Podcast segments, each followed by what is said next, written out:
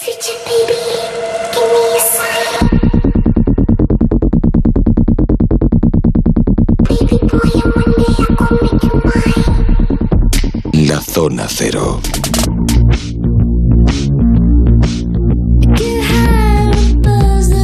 cero hoy con mil informaciones, en mil noticias eh, relacionadas con el mundo de la frontera, la investigación eh, científica de vanguardia, el misterio, la ciencia. Hablamos hoy sobre todos ellos eh, con Manuel Carbellal, con Mado Martínez, con Miguel Pedrero y con Juan José Enchadoro.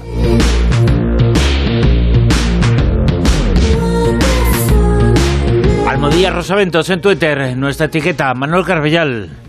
Hola otra vez, ¿qué tal? Muy buenas eh, de nuevo. Vamos a hablar esta noche de una noticia, una información que tiene que ver con un nuevo método tecnológico, pero un método a través del cual algunos dicen que se puede llegar a hablar con los muertos. Juanjo lo ha comentado en varias ocasiones, estamos haciendo un seguimiento de estas tecnologías que yo por primera vez acabo de ver en un ejercicio práctico, y es que hay ya varias empresas que eh, ofrecen eh, unos servicios pioneros, digamos que de inmortalidad virtual de tus seres queridos. Por ejemplo, una de, estas empresas, Hereafter, con sede en California y fundada por James Blajos, eh, ya está implementando esta tecnología que consiste en almacenar horas y horas y horas y horas de grabaciones de audio y de vídeo, fotos, imágenes de tus seres queridos que cuando fallecen se convierten en una especie de recreación virtual que te permite tener conversaciones con ellos como si estuviesen como si estuviesen vivos. De hecho, Blajos, el fundador de esta empresa, en 2017 falleció su padre de un cáncer de, pulmón. Él desarrolló este, este, esta tecnología en un programa que denominó DadBot, Dad de Daddy, de Papi, en, en, inglés, DadBot, con la que actúa constantemente y puede tener conversaciones a través del teléfono móvil, del ordenador y demás. Hay otras empresas ya que están haciendo lo mismo, acumulando o, dándote la, posibilidad de acumular imágenes y audios para que cuando fallezcan estos tus padres o fíjate lo que estábamos comentando ahora en la noticia, de este fallecimiento, pues eh, digamos que puedas seguir conservándolo. Pero ya hay otras que van un poco más allá y que comienzan a implementar lo que, lo que ellos llaman personas virtuales. O sea, personas virtuales, personas, que es algo parecido, pero creando eh, individuos a través de contenidos digitales, una especie de clon, un, un alter ego. Como un holograma. Que podría haber otro Bruno por ahí con el que tú incluso podrías discutir con él, así ya nos dejas tranquilos, tú discutes ahí con tu Bruno, te lías ahí con él y, nos dejas vivir. Y, y yo no sé, no sé qué opináis vosotros, si vosotros llegaríais a utilizar esta tecnología, porque a mí hace unos días un amigo, Domingo Pino, un tío increíble, tuvo la, amabilidad para el librito nuevo este que acabo de sacar, de regalarme un book trailer, que no es un book trailer, que es una película de aventuras, o sea, ha hecho una cosa espectacular. Y una de las cosas que hizo, que a, que a mí me sobresaltó bastante, es una de las imágenes del protagonista de esta investigación, de Oscar Rivera, que hablamos de la semana pasada, eh, de las imágenes inéditas que yo había conseguido, que era una imagen en blanco y negro de 1942, pues él la pasa a color y a través de un programa de inteligencia artificial la anima como si fuese un vídeo. Entonces, de repente, alguien que yo llevo estudiando todo este año, que me he leído todo lo que escribió, que me he leído toda su correspondencia, alguien que no, no era de mi familia, pero que yo eh, durante toda esta investigación he llegado a sentir muy cercano, hostia, de repente ves que resucita, él falleció en el año 77, y lo ves en movimiento, moviendo los ojos, te mira. Pero lo ves cómo, ¿dónde está? Pues mira, si cualquiera que si quiere verlo, eh, está en YouTube, está, está el vídeo, o, si entra en eh, colección cuaderno de campo, blogspot.com, lo primero que va a ver a mano derecha es una imagen muy conocida, muy Pero eso, eh, es un vídeo, ¿no? Es un vídeo. Claro, es un vídeo sacado de una foto real, no es un tipo real, ¿no? Claro. Bueno, y esto tampoco, porque esto necesita, ellos te están vendiendo una Pero me refiero en tres dimensiones, digamos. Claro, pero la impresión es esa, o sea, tú imagínate que de repente, pues, tú quieres resucitar a tu abuela y, tú tienes audios, tienes cintas magnetofónicas de conversaciones con ella, tienes fotografías y a través de estos sistemas de repente vas a tener en la pantalla de tu ordenador o en tu teléfono móvil a tu abuela y puedes interactuar con ella. O sea, porque de hecho hay tecnologías, me decía un amigo, oye, que si quieres lo hacemos hablar a Ribrea. Digo, no, tía, a mí esto me parece muy macabro. O sea, a mí me dio muy mal rollito. Yo cuando he visto las imágenes de Ribrea en movimiento, joder, me ha, me ha sobresaltado, ¿no? Y, y, en este caso, con estas tecnologías... Fíjate que yo había pensado, ya había visto ese vídeo, ese vídeo que se ha publicado sobre ese personaje, y lo primero que pensé, digo, jo, Manuel lo ha investigado tanto, lo ha conocido tanto, que incluso ha encontrado un vídeo de él. Lo he resucitado. No, no, eso es inteligencia artificial.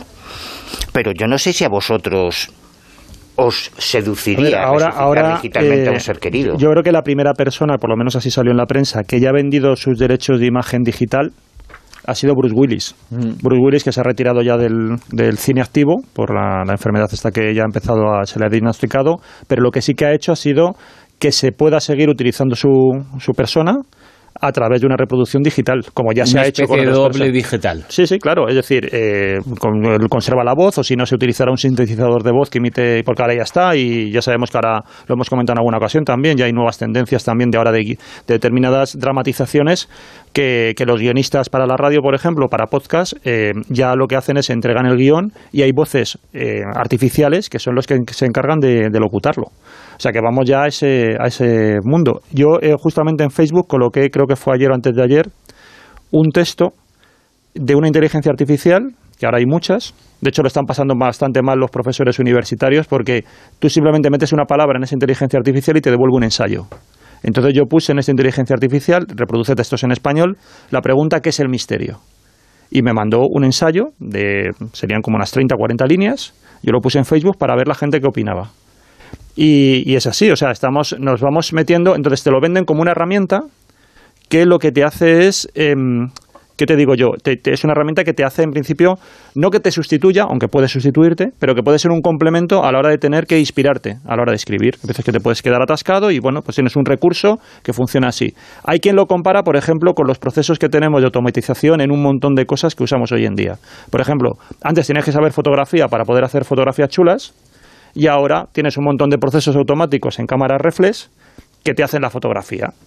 ¿Significa que con eso eres más tonto o que desaparecen los fotógrafos? Pues no, sigue habiendo fotógrafos muy buenos, muy competentes, pero ahora parte de lo que sería su arte lo, dejan en la parte automática. Hay un montón de gente que hacemos mejores fotos que, que, nunca habíamos pensado que íbamos a hacer, nos satisface, pero eso no elimina que, la profesión, ¿no? El debate está ahí, ¿no? Está, si esto te ayuda a gestionar el duelo por una persona fallecida, yo el salvapantallas de mi ordenador es mi madre. O sea, yo todos los días cuando enciendo el ordenador, yo veo a mi madre, veo una foto, una foto sonriente y, me gusta. Yo no no no no no me da buen rollo. Pero eso antiguamente antiguamente tú y lo hacían nuestros ancestros desde hace muchísimo los típicos altares te pones tus velitas, sí, pero te pones la, la, la, la, foto correspondiente. Yo creo que el parecido es la Ouija. Y, y hablas, y hablas. El parecido es la Ouija en el sentido de que tú te llegues a creer que realmente a través de la Ouija estás conectando con tus seres queridos y eso te provoca una dependencia, te provoca una adicción hasta el punto de que cada vez que vayas a hacer algo en tu vida trates de recibir consejo a través de la Ouija. Bueno, pues eso ya es en plan exagerado. No, es lo mismo, ¿no? Te lo digo porque estas aplicaciones en, la medida en que, en que tú, yo por ejemplo me instalé una de estas aplicaciones que se llama Réplica. Tienes que interactuar en inglés, pero es de las primeras que salieron. Entonces, Réplica lo que hace es que te, tú la vas adiestrando y vas conversando con ella. Es una inteligencia artificial, entonces tú vas comentando, le vas haciendo preguntas, le puedes mandar fotos, lo que tú quieras. La instalas en el móvil y tal. Entonces, poco a poco se supone que te va copiando tu, tu forma de, de expresarte. La idea es que yo luego puedo dejar esa aplicación réplica, que alguien abra sesión con mi usuario y cuando yo no esté, tenga la sensación de que está hablando conmigo. Si la persona, cuando yo ya no estoy, sigue hablando con esa aplicación y entiende que al otro lado estoy yo ahí de alguna manera y condiciona su vida las respuestas que yo le doy, porque llega y dice, pues he conocido una persona nueva, no sé qué, en el trabajo tengo un problema que me aconsejas. Y si más o menos se deja aconsejar por lo que dice la aplicación, es lo que te digo que sería parecido. lo mismo que la gente que va todos los meses a echarse las cartas o, o tal y condiciona las grandes decisiones de su vida en función de lo que le diga la adivinadora o el adivinador de turno, ¿no? Ahí sería un poco parecido. Lo que dicen los, los psicólogos es que cuando tienes eso, un, ser querido que ha desaparecido, y si lo mantienes en estas condiciones, es lo que se llama pérdida ambigua, porque no, no rompes el, el, vínculo y sigue estando presente y condicionando tu vida. Entonces ahí es lo malo, que eso mm, conviene que sea un gestor del duelo el que te lo, el que te reconduzca. Y, y además hay una limitación en esta tecnología que ellos, que estas empresas ya dejan claro, y es que eh, la, capacidad de respuesta de estas inteligencias o de estas réplicas o de estas personas eh, está limitada al contenido que tú has introducido. Si tú de repente has metido unas grabaciones de una abuela o de tu padre que falleció el siglo pasado y un día le preguntas, oye, ¿tú qué opinas de TikTok?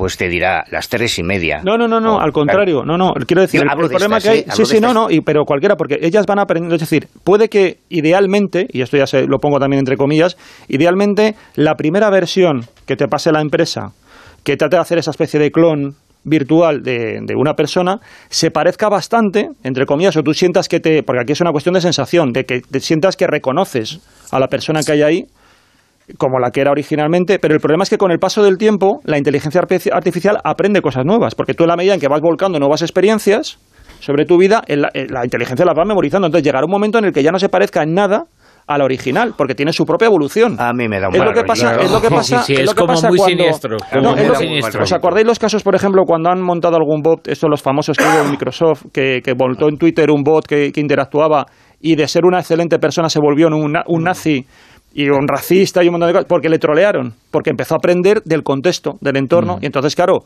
va, va adquiriendo ese, ese ecosistema, según como sea, se adapta. Por tanto, finalmente no será, no será quien tú creías que era originalmente. Si es que acaso luego se pareció un poquito, ¿sabes? Mal rollo. Pero, pero vamos a ver, de la misma manera que Manu tiene la, la foto de su madre en el salvapantallas del ordenador y a mí me gusta ver fotos de mi tío Juan y de mis abuelos y mm, no sé, me gustaría, me gustaría, no sé, eh, verlos en, en, en vídeos, tener fragmentos animados de la vida que hemos pasado juntos, de alguna conversación.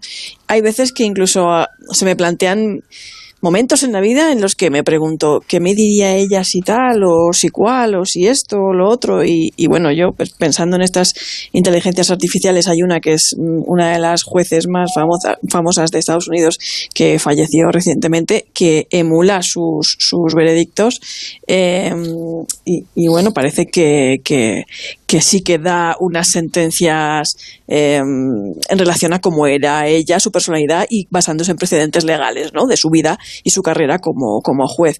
A mí me parecería conmovedor, no para usarlo todos los días ni para esta gente que se obsesiona con, pero sería conmovedor tener un holograma de mi abuela o de mi tío Juan. A mí me parecería conmovedor poder tener ese holograma y poder tener una conversación, un minuto con, con, con ese holograma y tener una conversación en términos de qué me diría mi tío Juan en esta situación. Pero es que no te lo diría tu tío Juan, exacto, te lo diría pero un bot, una inteligencia eh, artificial. Pero es de mi tío Juan. No, no, eh, es una cosa que es eh, físicamente igual a él, pero no es un avatar. ¿Qué es un avatar? O sea, un doble, es un doble. Si es un doble, ¿qué pasa? No, yo creo Fíjate, en esta noticia utilizan la palabra. Yo, creo que hay momentos en los que podría ser terapéutico. Que, sería como hacerle un monumento a esa persona. Que cobra vida el monumento. un monumento que tiene movimiento y que puede llegar a interactuar contigo. Pero claro, es una réplica, no, no es exacto, la persona. Exacto, exacto. Y yo creo que actuar en función de la creencia de que ese, esa persona a la que te está diciendo lo que tienes que hacer o lo que tienes que pensar, o que has hablado con esa persona que ha desaparecido, que ha fallecido, y creernos que es así, pues igual. Hay, un coreano que, está, que, ha desarrollado un sistema de realidad aumentada que es distinto de la, de la, realidad aumentada, es la que nosotros utilizamos, por ejemplo, la, la, óptica del móvil, vamos mirando con la cámara en directo y entonces se superpone a eso que estamos viendo en ese momento, pues una, un complemento virtual. ¿no? Y él lo que ha hecho ha sido crear hologramas esto si tú lo pagas, por supuesto, en los cementerios. De tal manera que tú vas a la lápida de tu ser querido y enfocas eh, la cámara y hay quien busca a Pokémon y hay quien va a buscar al, a su difunto que se le aparece ahí en, holograma y tiene un mensaje grabado asociado a eso. Entonces la manera que tienes de, ya no solamente ir allí, sino verlo. Con, mm. con, el mensaje que eso sí, eso es una decisión, es se supone un siniestro, que lo grabo yo creo que es como. A ver. Es que depende de cómo normalices ese tipo de cosas. Al, final. Cuando ocurrió la fotografía, ahora hay cosas que nos parecen siniestras, pero acordado la fotografía, lo hemos comentado, la fotografía de los difuntos. Claro. De los bebés y esas fotos que se hacían como si estuvieran. En aquel momento, la sensibilidad de la época les pedía eso. Ahora, sin embargo, consideramos esas fotos bastante siniestras, ¿no? y no, lo planteamos, pero entonces fíjate, los niños que se les ponía como si estuvieran vivos, vestiditos. Bueno, niños y, adultos, Todo, todo, sí. yo, yo creo que que la tecnología, como siempre, puede beneficiarnos o puede perjudicarnos, depende del uso que le demos, ¿no? Y al final depende de cada persona. Ahora, yo, y sin que sirva de precedente, sí que estoy de acuerdo con Bruno Cardeñosa. Ave María en el... ¿Te has dado un golpe, ¿eh? ¿no has dicho? Sí, me he dado un golpe. No, no, lo dejo siempre, lo, lo, apostillo ahí. No pasa nada. Sí, sí. De, hecho, de hecho, me están viniendo una serie de revelaciones que, que no, el don, el don. El don, no, no sé si, si darlas a conocer ya o esperar en próximos yo te Veo más alto, no sé si es que estás levitando, estás tocando el asiento. bueno, pues, ha crecido, ha crecido. Lo, lo, que, lo que quiero decir es que, es que al final, por un lado depende de la persona y por otro, y por otro lado, que es con lo que estoy de acuerdo con Bruno, que por mucha información que esté utilizando esa inteligencia artificial de una persona, al fin y al cabo no estás interaccionando con esa persona. Y si esa persona estuviera viva, no estaría interaccionando como esa inteligencia artificial, ¿no? Por lo tanto, no creo que sea un sustitutivo, o sea, no es un, sustitutivo de esa persona, que puede serlo para algunas personas, que le puede hacer bien a algunas personas, sí, pero luego está el problema que enunciaba Juanjo y es cuando fallece un ser querido, hay una serie de fases del duelo. Y finalmente, pues, pues tiene que, existir ese, ese desapego y ese reconocimiento de que esa persona ha fallecido. Si utilizando esta tecnología no se da finalmente ese desapego, pues puede generar ciertos problemas, aunque también reconozco que en otros casos puede ser beneficioso e incluso psicólogos o psiquiatras lo, lo podrán entre comillas, recetar en el futuro. Una herramienta dosificada. O sea, yo, yo hablé con psicólogos del duelo y lo que decían es que ellos veían eso, que bueno, que puede ser una herramienta caso por caso, igual que hay personas que cuando fallece alguien se ponen a ver en bucle los vídeos, las fotografías y no salen de eso. Pues en cambio hay otras personas que eso les hace bien y les permite irse alejando. Sí, hay gente que a lo mejor pone fotos por todos los lados y hay gente que absolutamente retira todo. Yo conozco casos de gente que lo retiró todo y luego al cabo de un tiempo los, las empezó otra vez a poner y tal, porque también lo que tú haces es buscar como nuevas formas de presencia de hacer presente a esa persona que ya no está, no es renunciar a su presencia, sino hacerla presente de otra manera, mm. ¿sabes? Y claro, hay que buscar esa nueva mm, ubicación de esa persona. y por eso digo que según cada caso, los psicólogos dicen, oye, pues eso puede venir bien, pero... Yo estaba viendo, perdona, Mado, yo estaba viendo incluso mm, algo que puede llegar a ser conflictivo, porque tú imagínate, lo mejor una persona fallece y resulta que esa necesidad de hablar con eh, lo que recuerda o lo que podría ser esa persona, por lo que tú tienes de información o vas metiendo, pues cada uno tuviese un dispositivo, ¿no? Me refiero a, por ejemplo, eh, si tiene novio, novia, viudo, viuda, pero, o, o, por ejemplo, tiene otro la madre, tiene otro el hermano, porque quiere interactuar, porque le quiere recordar pues es que ahí se puede liar también, porque claro, a lo mejor luego en el día a día, en tu vida cotidiana, pues resulta que la madre está hablando con él y le da una serie de informaciones, le da una serie de opiniones, incluso con respecto a otros y dice, pues mira lo que me ha dicho tu hermano. Claro. ¿Cómo que me ha dicho tu hermano? Pues mira lo que me ha dicho tu hijo. Pues, ¿Qué? O sea, bueno, y, ¿estamos locos o qué? Ser querido es un ser eh, que consideramos una persona que consideramos importante por lo que sea, eh, o una persona eh, famosa. Imaginaos que pues hay dos millones de personas que deciden crear el bot de Steve Jobs. No, te lo pongo, no, te lo pongo, te lo pongo más está. crítico. O sea, ¿no? hay dos millones de Steve Jobs. Coges el evangelio, Pero- coges los evangelios y te creas una inteligencia artificial de Jesús. Claro, claro. Y, y- Sí, y le preguntas, sí, sí, claro, y le preguntas, claro. es decir, eso se ha hecho, por ejemplo, con los discursos de Lincoln. Si va a hacer una inteligencia artificial, igual un avatar, que a partir de los discursos de Lincoln, de toda la obra que se conserva de él, O de vuelve a Einstein, recrearlo, o que de Einstein, que sea. Pero Bueno, fijaros, pero de. Jesús, que, que tiene la trascendencia, y que algunos piensen que de algún, den el salto de la hiperrealidad a pensar que realmente de alguna forma se está manifestando ahí Exacto. el Mesías y que su palabra puede condicionar la doctrina O la Virgen María también. Entonces sí, cualquiera, cualquiera que tenga textos y a partir de ahí pueda recrear. Pero lo de Jesús es más claro porque hay palabras literales. De la Virgen, claro, tenemos nada. Hay muy poquito. Sí, pero fíjate, eh, de la misma manera y en la línea con lo que decía Silvia, que también podemos ver algo así en, en los nuevos evangelios, porque cada apóstol da una parte de lo que pasó en Claro. relación a la vida de Jesús, y yo puedo tener un recuerdo de mi padre y mi hermana puede tener otro totalmente distinto de mi padre. Y mi padre tuvo, pudo tener unas conversaciones con ella, que yo jamás estuve en esas conversaciones, y yo puedo tener otras conversaciones con ella. Si eso lo unimos al hecho de que los seres humanos construimos los recuerdos a través de la memoria, es decir, que la memoria que tenemos y los recuerdos que tenemos son en gran parte una ficción. ¿vale? Correcto. Porque nosotros proyectamos la realidad de la misma manera que construimos los recuerdos. Y gran parte de nuestra memoria es una ficción. ¿En qué se diferencia eso de un avatar de inteligencia artificial? En nada. Claro. Eh, no sé, eh, el debate está abierto, que cada uno eh, exprese su idea, su opinión, eh, con el medio Rosavientos. Es un tema tan, tan complejo y tan, tan personal que cada uno puede tener su visión y su impresión y seguramente todas tienen parte de acierto y parte Pero sí, de fíjate, error. ahora mismo cada vez nos cuesta más hablar entre los vivos y ya nos ponemos ahora con los Sí, sí, muertos. Pues ya es lo que faltaba. Bueno, y luego sería esa otra, ¿no? Porque la siguiente fase es hacer un avatar y construir una persona falsa, pero de alguien que está vivo. O sea, sería terrible. O sea, Ya, bueno, pero eso ya eh, los novios y las novias que tienes mm, virtuales. Te la Ah, pones a medida. sí, pero, pero, eh, es, es una muñeca. Pero, Hinchable. claro, pero... O no hinchable. Sí, Acuérdate sí, sí. de Ana de Armas, el Black Runner, en la última.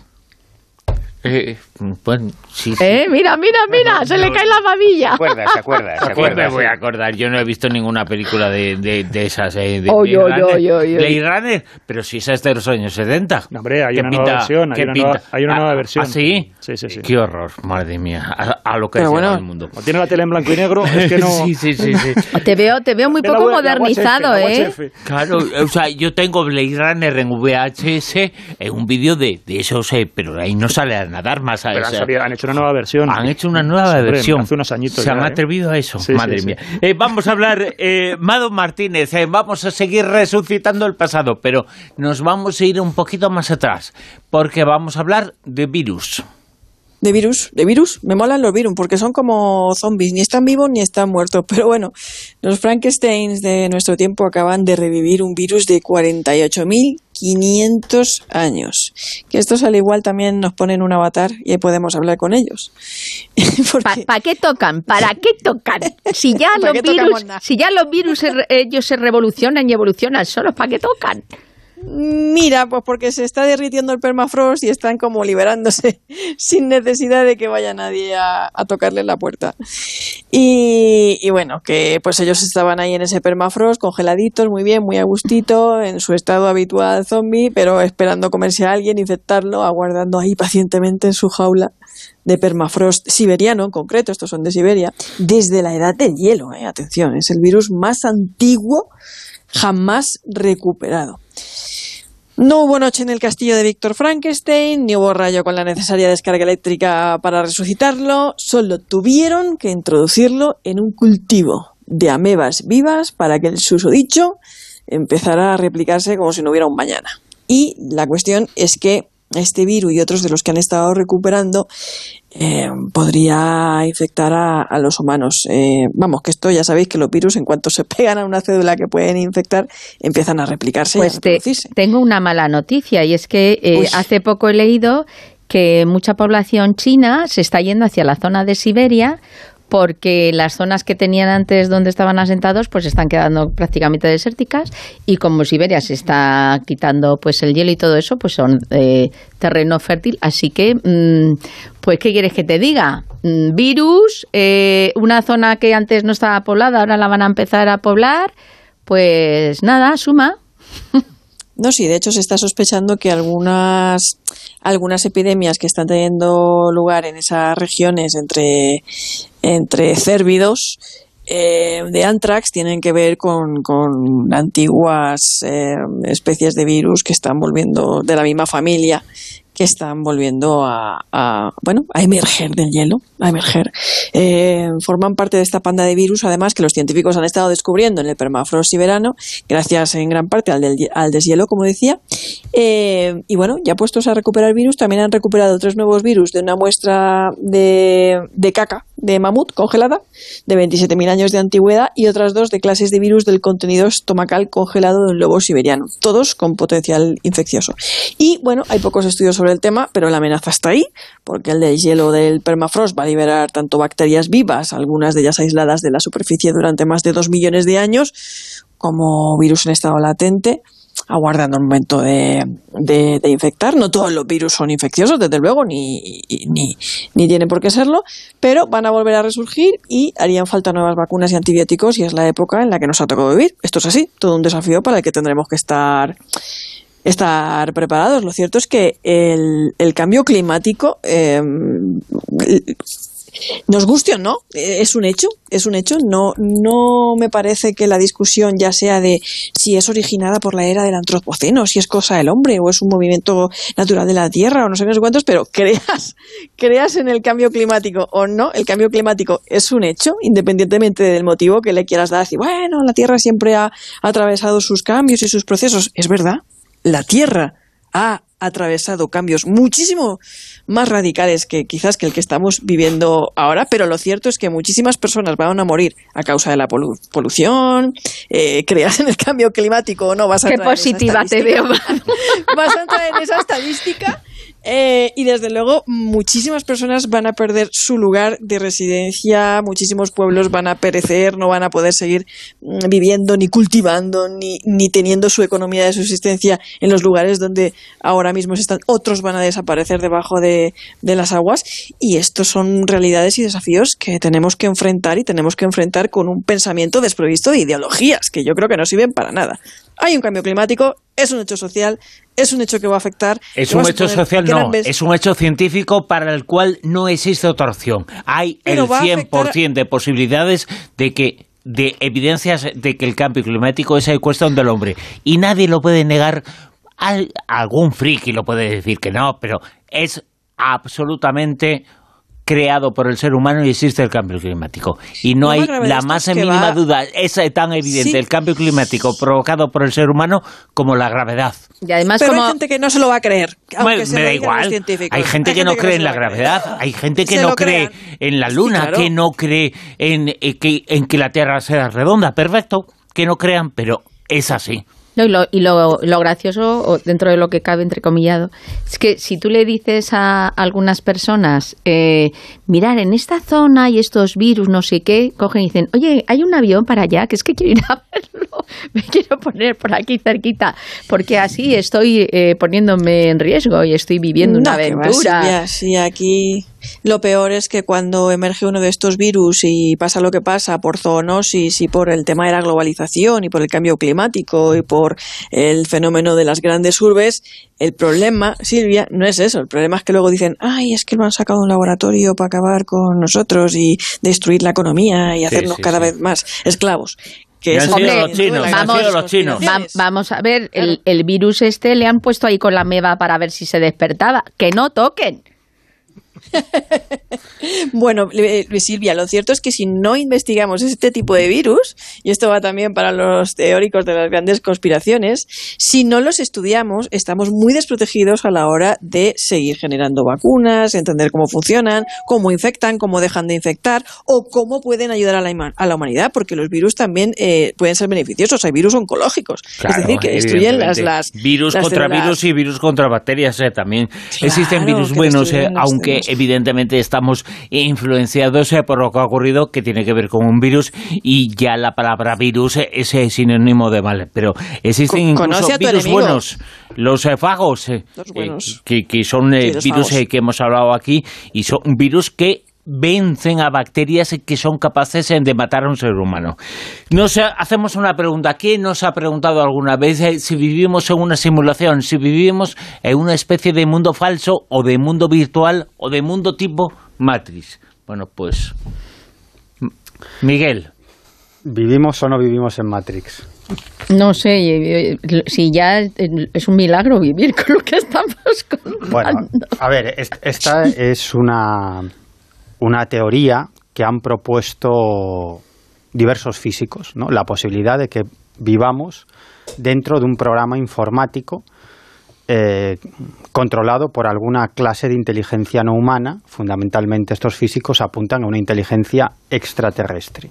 Y la noticia es que un, un físico que propone esta teoría, que se llama Melvin Bobson, que es un físico de una universidad de, Reino Unido, de la Universidad de Portsmouth, pues este, este físico propone un, un experimento para resolver ese enigma. Él cree que con el experimento que él propone se podría despejar la incógnita de si estamos viviendo en, dentro de una simulación informática o no. Es decir, este físico lo que cree es que es posible pesar, entre comillas, los bits que componen el programa de simulación a través de su experimento. Y para desarrollar su experimento está pidiendo un crowdfunding. Y necesita, necesita pasta. ¿Lo quiere, virtual o lo quiere no, dinero fiat? Necesita, yo, por holograma. necesita, necesita pasta. Bueno, Bobson parte, este físico parte de la teoría de que mm, hay un quinto estado de la materia. Todos conocemos los cuatro estados de la materia que son sólido, líquido, gas y plasma. Pues él dice que existe un quinto estado de la materia que sería la información y que esa es la clave para el experimento que él quiere desarrollar. De hecho, él plantea una, una serie de cuestiones que esta teoría de la simulación informática podría resolver. Por ejemplo, dice que no sabemos a día de hoy realmente cuál es el origen del universo. Que teorías hay muchas, pero que en realidad no sabemos cuál es el origen del universo. ¿Y qué quiere otro crowdfunding? También. Ni cómo surgió el origen eh, de la vida. Y luego está el gran problema, dice él, de la física cuántica. Y es que, por un lado, está el comportamiento de los grandes cuerpos y, por otro lado, el comportamiento de las partículas subatómicas que se comportan de forma completamente diferente. Y entenderla, eh, eso es difícil. Claro, él dice que todo esto podrían ser algún tipo de errores de ese programa informático. Y, y él lo que plantea, básicamente, es que esos bits de información que formarían parte de ese software, de ese programa informático, deberían tener algún tipo de masa. Y algún tipo de masa que podría medirse. Entonces, lo que plantea en ese experimento es cómo medir la masa de unas de ciertas partículas subatómicas. O, sea, este hombre pretende responder a la cuestión de si vivimos en matriz con algo que no entendemos ninguno, ¿no? No, pero el experimento, bueno, si luego tenemos un par de minutos, el, experimento está gracioso. Lo contamos en, después de la actualidad en Onda Cero que llega ya mismo. Son las dos, es la una en Canarias.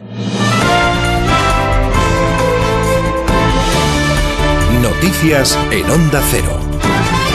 Buenas noches. El consorcio gasístico ruso Gazprom ha amenazado con reducir el bombeo de gas a través de Ucrania a partir de hoy lunes, tras acusar al país vecino de robar gas destinado en realidad a Moldavia. Si se mantiene el desequilibrio en el tránsito a través de Ucrania para los consumidores de este país, acabará eh, eh, reduciendo el bombeo de gas. Allí en Ucrania este lunes se cumplen 278 días del comienzo de la guerra. El gobierno ucraniano ha anunciado que se ha logrado finalmente estabilizar el sistema energético después de que los ataques rusos de esta semana dejaran gran parte del país sin suministro eléctrico. La situación se ha normalizado principalmente en Kiev, donde la mayor parte de la población ya tiene corriente en unos días en los que se esperan nevadas en el país. Mientras tanto, el presidente Volodymyr Zelensky sigue insistiendo a los ciudadanos a que ahorren energía. En nuestro país, este domingo, el presidente del Gobierno, Pedro Sánchez, ha clausurado la Internacional Socialista, la organización de partidos socialdemócratas, laboristas y socialistas de todo el mundo, con un discurso en el que ha prometido revitalizar la organización y trabajar por su unidad. El jefe del Gobierno ha aprovechado su discurso para instar al presidente de la COE, Antonio Garamendi, a cerrar un acuerdo con los sindicatos antes de que finalice el año. En España Gracias a la reforma laboral aprobada por mi gobierno, hemos avanzado, como nunca se ha avanzado a lo largo de estos últimos 40 años, en estabilidad y en dignidad laboral. Hemos situado la negociación colectiva en el centro de las relaciones laborales. Y por eso pido a la patronal, a la COE, que se siente con los sindicatos para lograr ya un acuerdo salarial que dé seguridad a los trabajadores y trabajadoras de mi país. Sánchez ha sido elegido como nuevo presidente de la Internacional Socialista por aclamación. Su candidatura era la única que optaba el puesto y con esta elección se ha convertido además en el primer español en asumir el cargo. Estará al frente en los próximos cuatro años en sustitución del ex primer ministro griego Papandreou. La Federación de la España Vaciada ha celebrado este domingo su Congreso Fundacional en Teruel con el objetivo de convertirse en una organización con representación política en todo el territorio nacional. Se ha conformado como una federación de seis partidos. Teruel existe, España Vaciada, Aragón existe, Soria ya, Cuenca ahora y Jaén merece más, en la que de momento están representadas 14 provincias. El diputado de Teruel existe en el Congreso, Tomás Guitarte, ha sido elegido coordinador federal y portavoz nacional. Con esta unión pretenden llegar a formar grupo propio en el Parlamento que surja de las próximas elecciones generales. Asumo este reto con muchísima ilusión y con muchas ganas de, que, de que, realmente fructifique y de que realmente llegue al conjunto de la ciudadanía española, que la acción política de los gobiernos tenga como una de sus prioridades fundamentales el desarrollo sostenible en equilibrio territorial. En Italia, el número de fallecidos por el corrimiento de tierra en la isla italiana de Ischia ha aumentado este domingo a siete, después de que los equipos de emergencia localizaran seis fallecidos más. Entre ellos hay tres menores y al menos cinco personas continúan desaparecidas, por lo que continúan las labores de búsqueda. La isla situada en el Golfo de Nápoles registró la noche del viernes lluvias torrenciales que provocaron inundaciones y un grave corrimiento de tierra que arrastró varias casas de la localidad que están siendo rastreadas con muchas dificultades por los equipos de emergencia. El gobierno italiano ha anunciado la inversión de dos millones de euros para ayudas inmediatas y ha decretado en la isla el estado de emergencia durante un año. Y en la actualidad deportiva, en el Mundial de Qatar, España eh, empate entre España y Alemania. Los de Luis Enrique suman cuatro puntos. Son líderes del grupo E por los tres de Japón y Costa Rica. El empate deja a las cuatro integrantes del grupo E con opciones de clasificación para los octavos de final en la última jornada, en la que al equipo de Luis Enrique le valdría un punto ante Japón. Lidera el grupo con cuatro puntos, uno más que su último rival, Japón y Costa Rica y Alemania, que cierra la clasificación con el punto sumado ante la Roja. Eso ha sido todo por ahora. Más información a las 3, las 2 en Canarias y en todo momento en nuestra página web ondacero.es. Síguenos por internet en ondacero.es.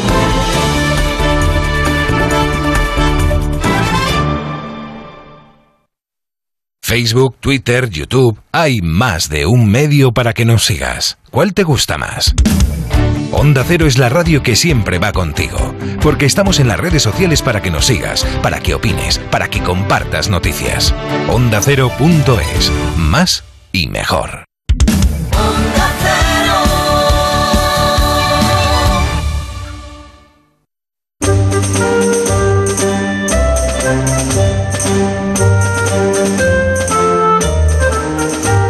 En Onda Cero, La Rosa de los Vientos con Bruno Cardeñosa.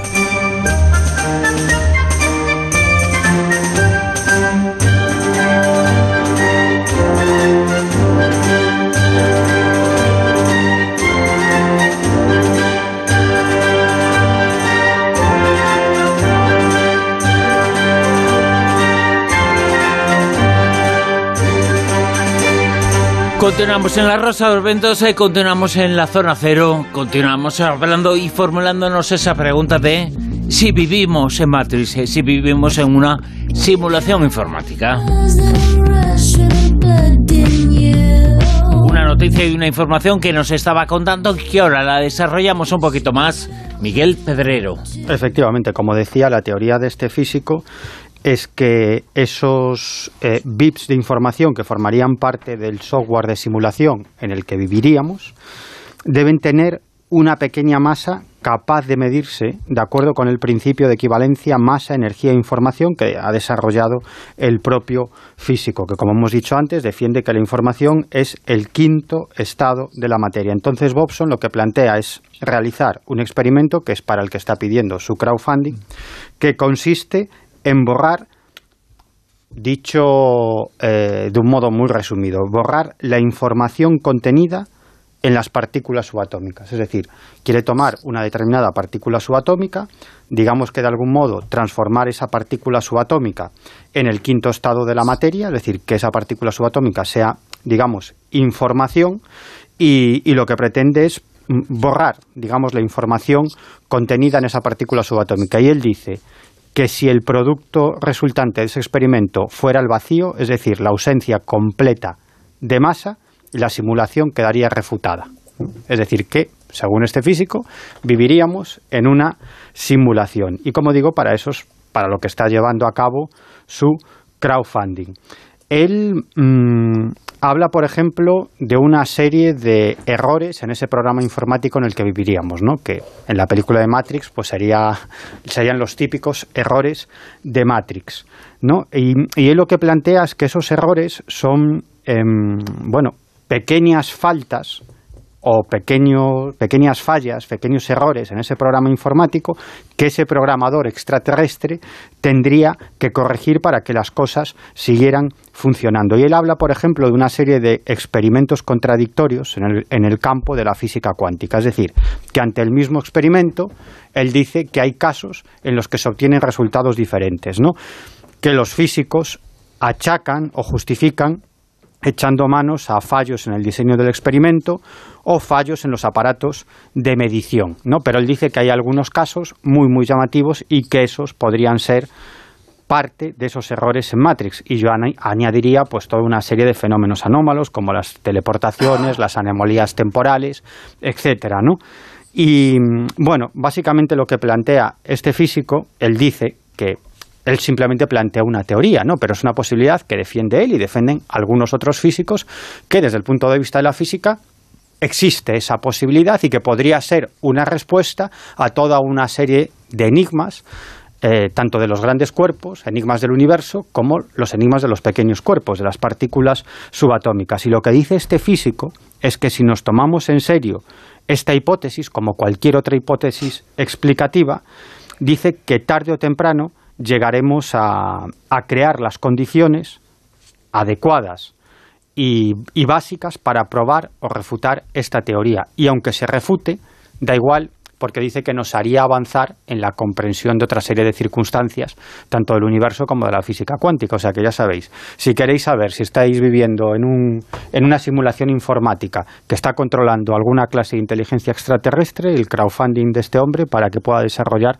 su experimento y ese podría ser el primer paso para demostrar que vivimos en una simulación informática. Eh, lo que pasa que yo ahí, yo cuando hablan de, esto quiero, añadir, quiero, añadir otra cosa más, que yo no sé si, si vivimos o no vivimos en una simulación informática, pero la leche que me acabo de pegar al entrar en Onda Cero me ha dolido, ¿no? Entonces, bueno, pues yo no sé si esto es una simulación informática. Muy bien ¿Tú, has, ¿Tú has, visto un código de barras en ese momento cuando te has pegado?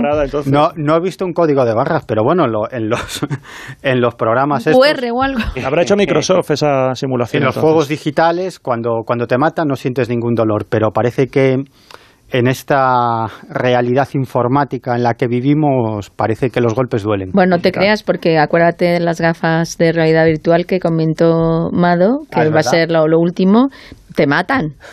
Madre mía. Si pierdes y te matan en el juego, pues te maten, ya que, ya te, que te matan en el juego, te matan en la persona también. Si es que somos mucha población, hay que ir eliminando. hay que eliminar personajes. Eh, yo lo que aquí en, en, lo de los escenarios estos de Matrix, yo aquí veo como una, una diferencia. Y mm. una cosa es, por ejemplo, en la película Matrix, es el escenario de que hay dos realidades conviviendo, porque hay la realidad de las personas físicas mm. reales que lo que hacen es que en un momento dado se conectan a una Matrix. Mm.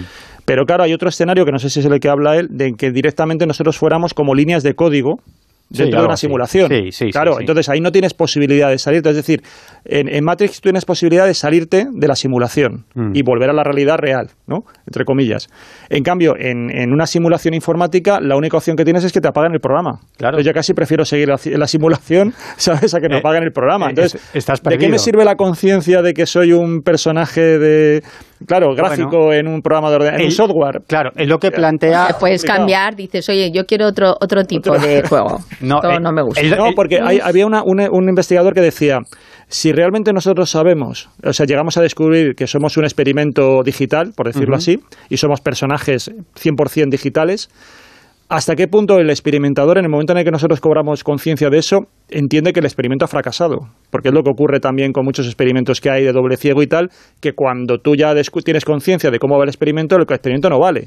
Entonces, si descubrimos que somos un experimento, a lo mejor el que nos está investigando dice, pues hasta aquí, no me vale, claro, pero luego, Luego está la otra opción, ¿eh? la otra opción que, Y si el experimentador forma parte también de un juego informático, otro, otra simulación. Muñeca rusa, ya nos metemos en un escenario No, pero la, la, opción que, os digo, igual que decimos lo de Matrix, también está la, la pelista de nivel 13, que ahí están unos personajes reales que luego tienen como su especie de sus avatares, mm. que sus avatares están viviendo una vida mm. que es el juego mm. correspondiente. Entonces, a lo mejor hay un Juanjo en otro planeta o una Silvia en otro planeta y, aquí lo que estamos eh, siendo es la simulación del juego. por eso digo que hay dos escenarios, uno en el que sí que puedo salir de la simulación y, recuperar mi yo real y otro en el que si soy 100% líneas de código a lo mejor no me interesa, ya digo, descubrirlo. Aquí, lo, aquí la simulación. creo que lo que plantea este físico es esa segunda posibilidad, que no nos podemos salir de esa línea de código. Entonces, la, la, pregunta es, ¿para qué sirve saber si estamos o no en una simulación? Conocimiento, es decir, eso resolvería una serie de enigmas no, Lo que te digo, no fastidies el experimento que parte. uno de los requisitos es que los personajes no sepan que son una simulación. Claro, y el crowdfunding le tiene que funcionar. o sea, que tenga la respuesta después de hacer el experimento, no antes porque entonces no hay crowdfunding. ¿Y, ¿Y si el crowdfunding forma parte también del juego, de la simulación? Pues imagínate. Claro, claro. Bueno, eh, animales híbridos. Animales híbridos. Sí. pues mira, tiene que ver con lo que ha estado comentando Mado antes, eh, está directamente conectado con todo lo que supone el cambio climático, porque justamente lo que ha hecho el Daily Mail es eh, recopilar y recuperar un antiguo artículo de Nature, de la revista Nature, donde se habla de cómo posiblemente está condicionando o va a condicionar de una manera más acentuada el cambio climático la aparición de determinados animales híbridos. Y de hecho, este artículo que se publicó en su día en, esta revista hablaba de 32 posibles especies híbridas que podrían llegar a predominar más o menos en la zona del Ártico. La explicación, el mecanismo que, generaría esto sería que con la desaparición del, del, hielo marino, en la medida en que se va derritiendo cada vez más, más rápidamente por el calentamiento global, pues determinadas especies que antes estaban aisladas, lo que iba comentando también antes Mado, pues se van, obligado, se van obligando a que se vayan desplazando, a acceder a nuevas zonas de, de caza, nuevos ecosistemas, y ahí es donde van a empezar a cruzarse y a parearse con otras especies autóctonas que hay ahí. Entonces, claro, se van a ir formando nuevos híbridos. Lo que ha hecho este, este estudio es, y bueno, voy a leeros así algunos casos, es eh, detectar ya algunas especies híbridas y la cuestión será si esto luego se va a, incrementar de una manera hasta el punto de que las especies, digamos, originales sean sustituidas por las híbridas, porque se van a adaptar mejor al medio en las futuras condiciones derivadas del cambio climático. ¿no? Por ejemplo, una de las cosas de estas fusiones que se pueden dar, y de hecho ya se ha encontrado alguna evidencia, es una fusión entre el oso pardo y el oso polar porque además, claro, son, son bastante eh, fronterizas, ¿no? Entonces, lo que se ha encontrado ya es una... En el pasado se han encontrado algunos ejemplares de osos pardos y osos polares en Estados Unidos y, Canadá. Eh, mayoritariamente el pelaje sería blanco, pero con un cierto tono pardo, y el morro sería un cruce entre, entre ambas especies o ambas variantes. Y eh, lo que dicen es que mm, seguramente los osos polares que se dirigen más hacia el interior en busca de, de alimento, pues eh, van a cruzarse con estos esos pardos que también están también avanzan un poco hacia el norte en busca de caza. Así que se van a solapar estos dos eh, hábitats y ya en el 2006 hubo unos cazadores del Ártico que mataron un oso blanco con manchas marrones en la zona de Canadá. O sea que ya empieza a ver, como digo, lo que os voy a contar son además casos en los que se ha encontrado algún fósil, en algún caso incluso eso, prácticamente unos huesos, y que ya demuestra que esa hibridación se está produciendo. La cuestión es que se cree que posiblemente pueda ir más. Una que me ha llamado mucho la atención es entre narvales y belugas que son estas especies de cetáceos, que además el narval, si no recuerdo mal, es este que tiene el, eh, que luego se ha utilizado como el cuerno del unicornio en muchas ocasiones, porque es ese colmillo que tiene tan largo. Y bueno, pues en 1990 un cazador también del oeste de Groenlandia encontró un cráneo que parecía ser un híbrido entre beluga y narval. En 2019 se analizó el ADN y efectivamente era un 54% de beluga y un 46% de, de narval. Lo curioso es que en esta fusión no se mantuvo el colmillo, que parecer es bastante fundamental para el tema sexual porque es un reclamo que utilizan también eh, los machos para parecer ser más atractivos ante, ante las hembras. Pues parece que aquí se pierde y entonces consideran que, que como digo, esto puede ser este eh, espécimen o este cráneo descubierto así en Groenlandia indicaría que esa fusión, en la medida en que las temperaturas vayan cambiando de los mares y todo esto, pues se consolide. Otra especie también que se ya se ha detectado, que además esta parece que ya está extendiéndose mucho, es entre coyotes y lobos orientales. También hay un híbrido, se empezó a detectar en la zona de Canadá en 1920 y se ha incrementado ya muchísimo. Eh, tiene el cuerpo, el cráneo y la mandíbula más grandes que los coyotes eh, occidentales. Todo esto además juegan con, creando nombres en fusión en inglés, ¿sabes? Para ir viendo cómo puede ser la nueva denominación. Y otros casos así que os digo, por ejemplo, bueno, también entre diferentes tipos de foca. Y uno que también está extendiéndose mucho es entre diferentes eh, ardillas voladoras del norte y del sur. De, también en la zona de Estados Unidos y Canadá eh, se está produciendo esta, esta fusión. Así que, bueno, mm, lo que comento, parece que sí que vamos a acceder a, este tipo, siempre que haya compatibilidad genética y ese tipo de cosas.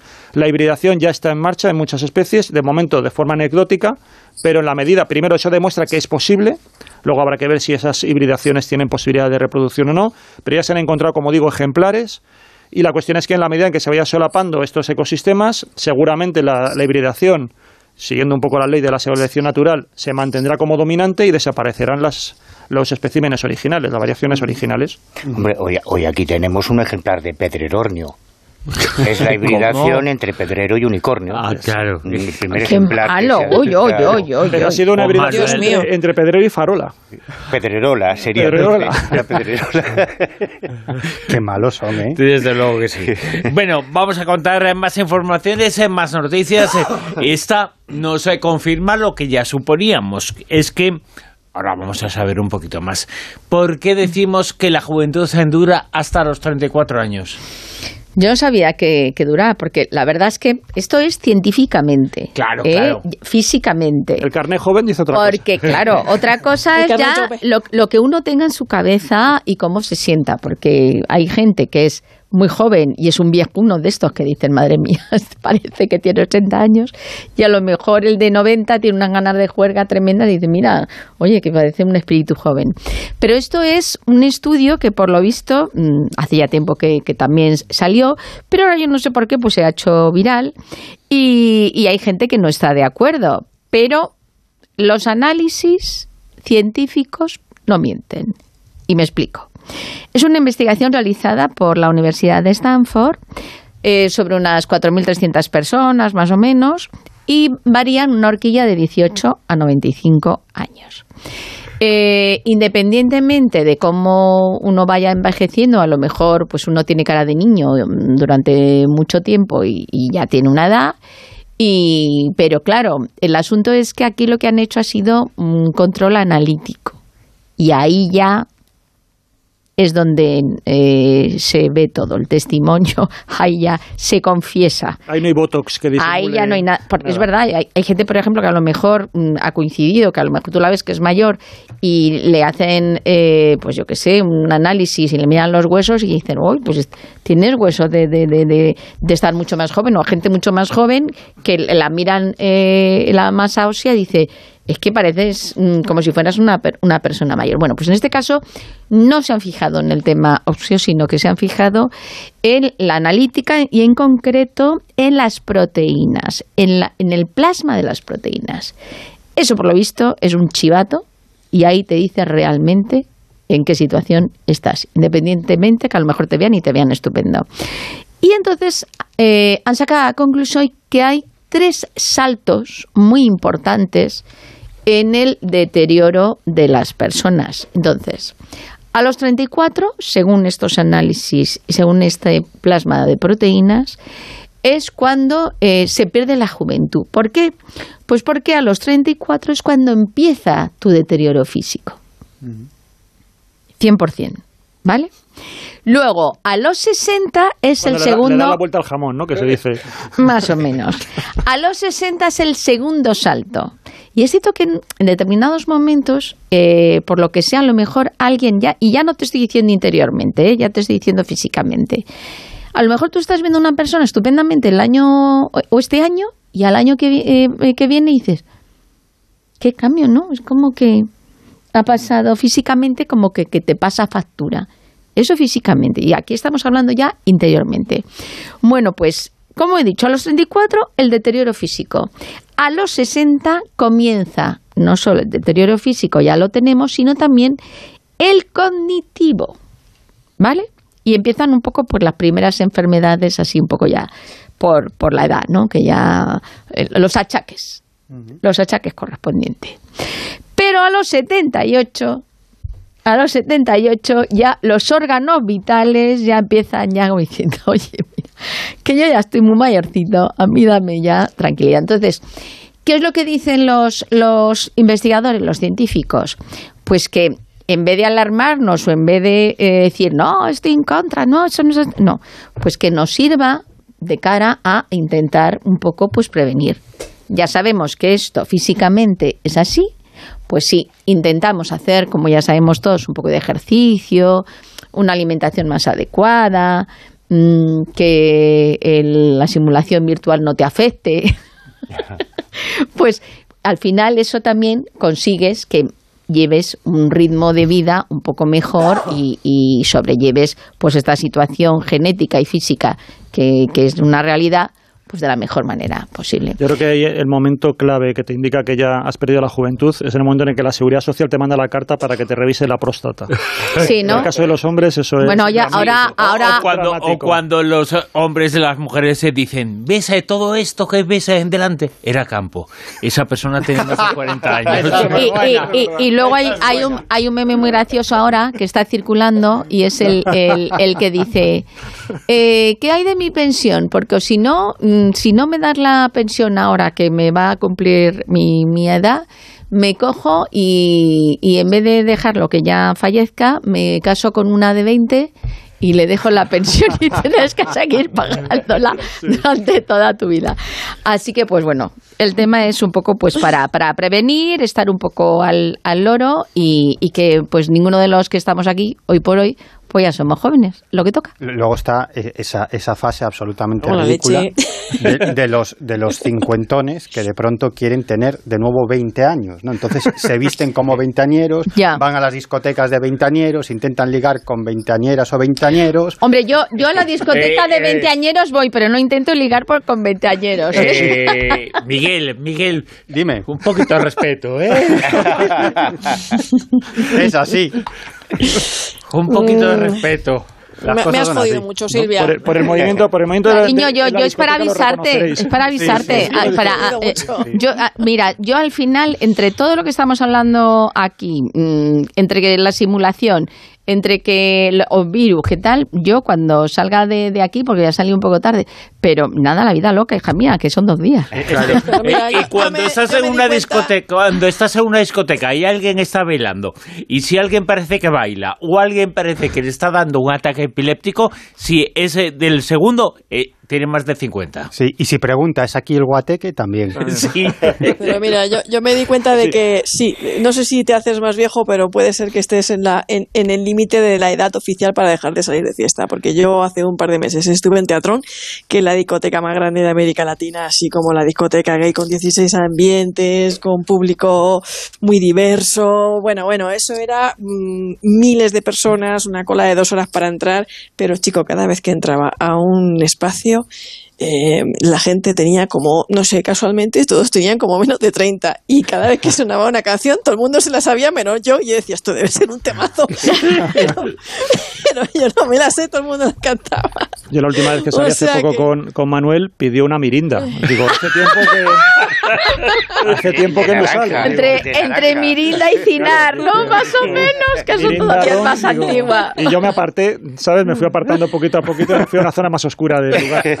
Le entendiste mal. Él preguntó por Miranda, Ah, la, la mujer vale. de Julio Iglesias y sería Papuchi. Dijo, está Miranda y quiero una camarera, amiga mía. Sí, sí, sí.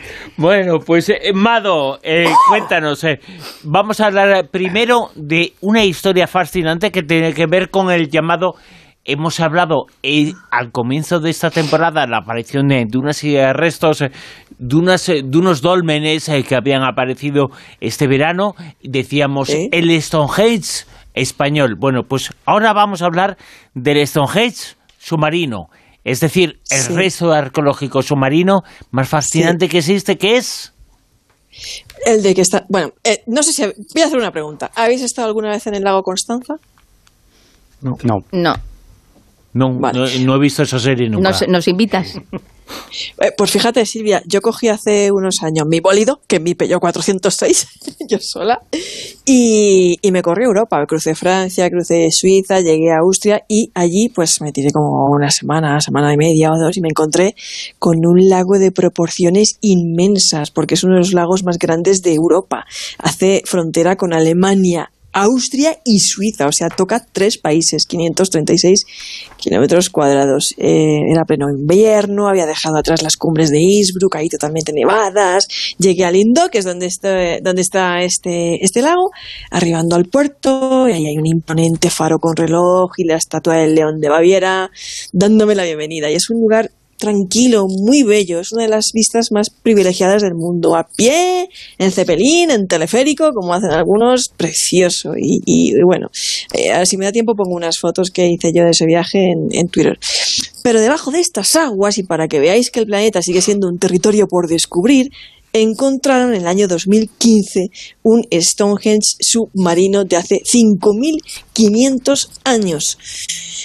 Y bueno, los estudios llevados a cabo hasta ahora empiezan a arrojar los primeros y enigmáticos resultados. Lo que hay en las profundidades de este lago son unos túmulos en línea paralelos a la orilla, cada túmulo de hasta 30 metros de diámetro y 2 metros de alto, que esto no es cualquier túmulo, vamos, que son un pedazo de túmulo, vamos, que ni la piedra de, de Asteris, que seguramente requirieron, según los expertos y los arqueólogos, de gran esfuerzo para construirlos. Y parece que los hicieron nuestros antepasados del Neolítico.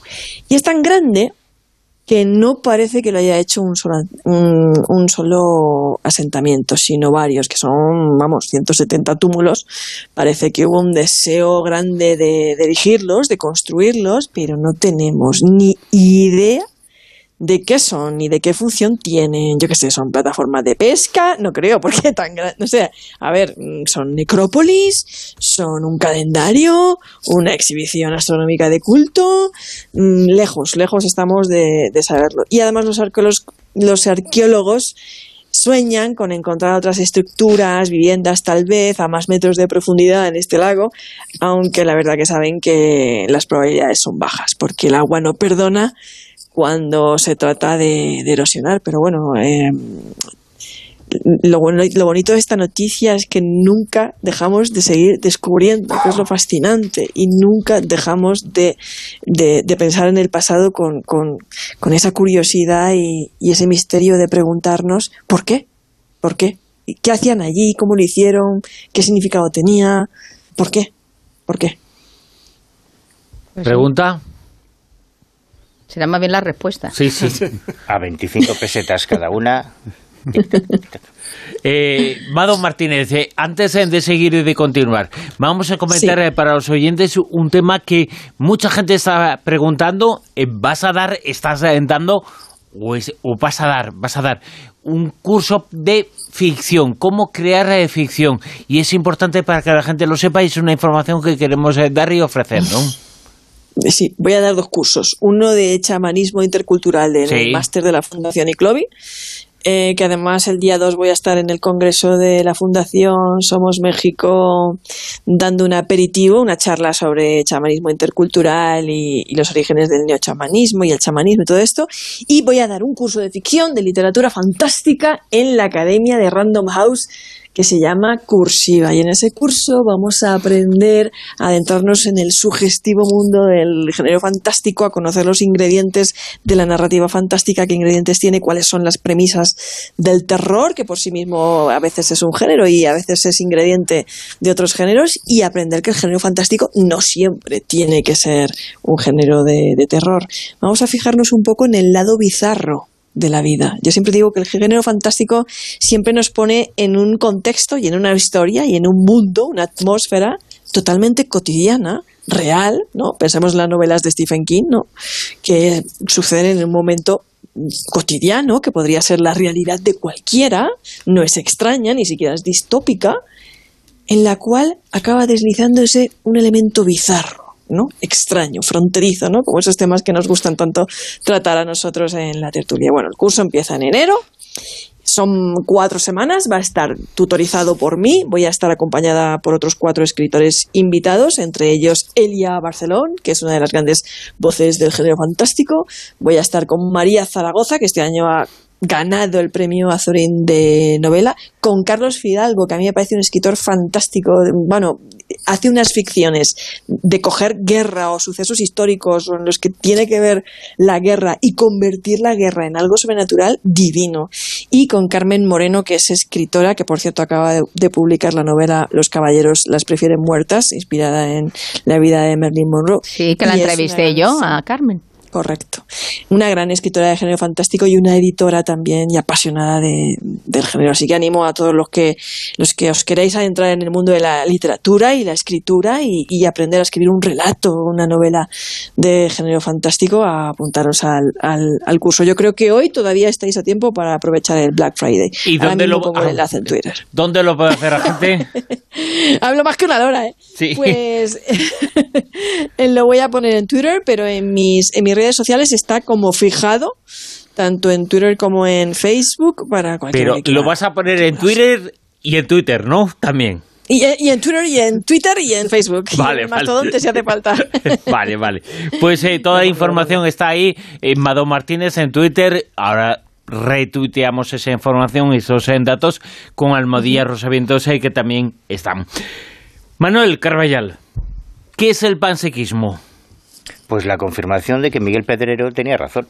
Sí. Nos lo viene explicando hace mucho tiempo. Sí.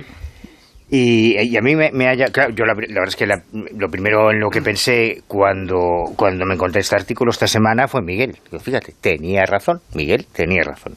Porque esto del panpsiquismo es una teoría científica que no tiene nada que ver con cosas esotéricas ni sobrenaturales, aparentemente, aunque podría tenerlas. Tú corrígeme si me equivoco. Aparta el cuerno, que vas a sacar un ojo. corrígeme si me equivoco. Y, en qué consiste esto del panpsiquismo? Bueno, pues en la idea que tiene. La próxima vez que le pase algo, ya sabes. no, no, si él me vacila, él me vacila. Vamos, vamos, esto es. Pero desde el cariño. Pues esto del panpsiquismo es la teoría científica que plantean grandes filósofos y neurocientíficos y que sugiere que la conciencia o un tipo de conciencia no es exclusiva de los humanos, sino que todos los seres vivos, una parte de esta idea, sugiere que todos los seres vivos, incluyendo los animales y los vegetales, tendrían algún tipo de conciencia primitiva y de hecho, en, la Declaración de Cambridge, por ejemplo, que se cita en, este texto, se habló expresamente de la conciencia de los animales. Christoph Koch, que es un conocido neurocientífico, dijo la creencia de que solo los seres humanos son capaces de experimentar cualquier cosa de forma consciente es absurda.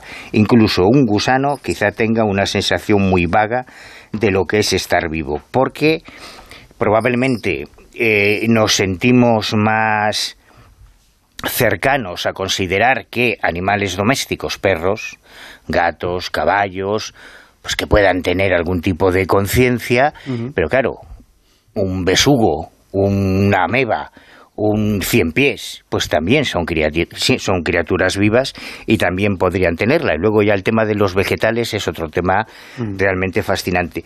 Pero dentro de los panpsiquistas hay algunos que van incluso más allá y que afirman que todo, incluyendo los eh, objetos inanimados, los minerales, los planetas, el sistema solar, podrían tener algún tipo de conciencia. Aquí ya la verdad es que me, patina un poco la neurona, no, me, cuesta, me cuesta comprenderlo. No es una idea nueva, porque ya desde Tales de Mileto hasta Platón, pasando por Leibniz, por Spinoza, Bertrand Russell, Giordano Bruno, sugerían que todo lo que fue creado por Dios mantenía algún tipo de conciencia, aunque no sea la conciencia tal y como la, comprendemos. Y hay algunos, algunos investigadores, eh, por ejemplo, eh, Kay Frankis, que es profesor del programa de Cerebro y Mente de la Universidad de Creta, que en 2016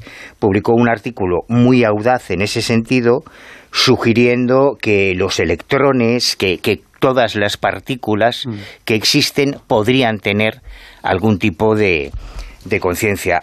Yo me, me parece como ejercicio incluso aunque no sea verdad, que yo pienso que algo hay, sobre todo con los animales y con los vegetales, yo estoy con Miguel en ese sentido a muerte. Pero incluso aunque no fuese así, a mí me parece que estas teorías, que estas elucubraciones, que estas conjeturas son un ejercicio estupendo de cara a prepararnos a lo que va a ocurrir cuando tarde o temprano contactemos con otras formas de vida extraterrestre. Esto va a pasar. Quizá nosotros no lo veamos, pero algún día se va a producir ese contacto y probablemente no tenga nada que ver con las películas de platillos volantes de los años 50 y con la imagen antropomorfa a la que nos tienen acostumbrados los testigos. No, no tiene por qué. La evolución en otros puntos del universo puede haber sido muy diferente y, y, incluso cuando en nuestro planeta nos encontramos como fenómenos que a mí ya me, me, me, peta el cerebro, como las mentes colmena, como las inteligencias colectivas, las hormigas, el tema de las abejas, a mí eso ya me, me, ¿Cómo es posible que pueda existir una compenetración en una especie? En el tema de los vegetales, Miguel nos ha comentado en muchas ocasiones experimentos que se están haciendo con bosques de árboles o con plantaciones que me parece alucinante. O sea que vamos a tener que abrir mucho más nuestra mente mm. para concebir que quizá existen otras formas de conciencia no humana, pero mucho más cerca de lo es que, yo creo que ahí a lo mejor lo que, lo que fuerza un poco el que nos cueste entenderlo sea el utilizar la palabra conciencia. Hay muchos eh, defensores del panpsiquismo que lo que usan, lo que hablan es precisamente eso de psiquismo, que no es exactamente lo mismo que, que conciencia. La conciencia sería como el grado superior de psiquismo. Entonces hablan como de estados mentales. Por ejemplo, un bebé tiene conciencia sabemos que tiene psiquismo, pero conciencia, que supone como que te reconozcas a ti mismo, bueno, hay una serie de, que cuando miden la conciencia de los animales y tal, sería más complicado. Entonces, y además conectando con lo que decía eh, Miguel antes, que hablaba de que el, quinto estado de la materia era la información. Hay quien dice que el quinto estado de la materia es justamente solamente, o lo mental, lo mental, porque realmente es, está asociado a la, información. La idea es que en un momento dado se produce una configuración en la materia de cosas y un sistema de información que genera un estado mental. Y eso lo sabemos.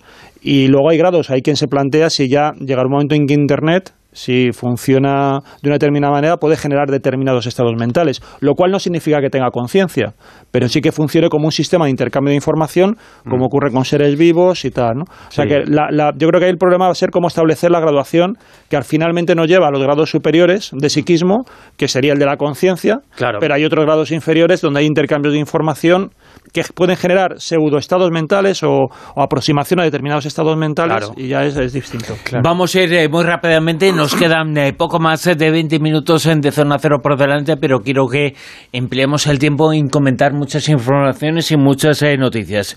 Noticias e informaciones muy rápidamente, como estas, en Miguel Pedrero, que tiene que ver con algo que se ha descubierto sobre la existencia de una oleada de no identificados de dirigibles fantasmas hace mucho tiempo.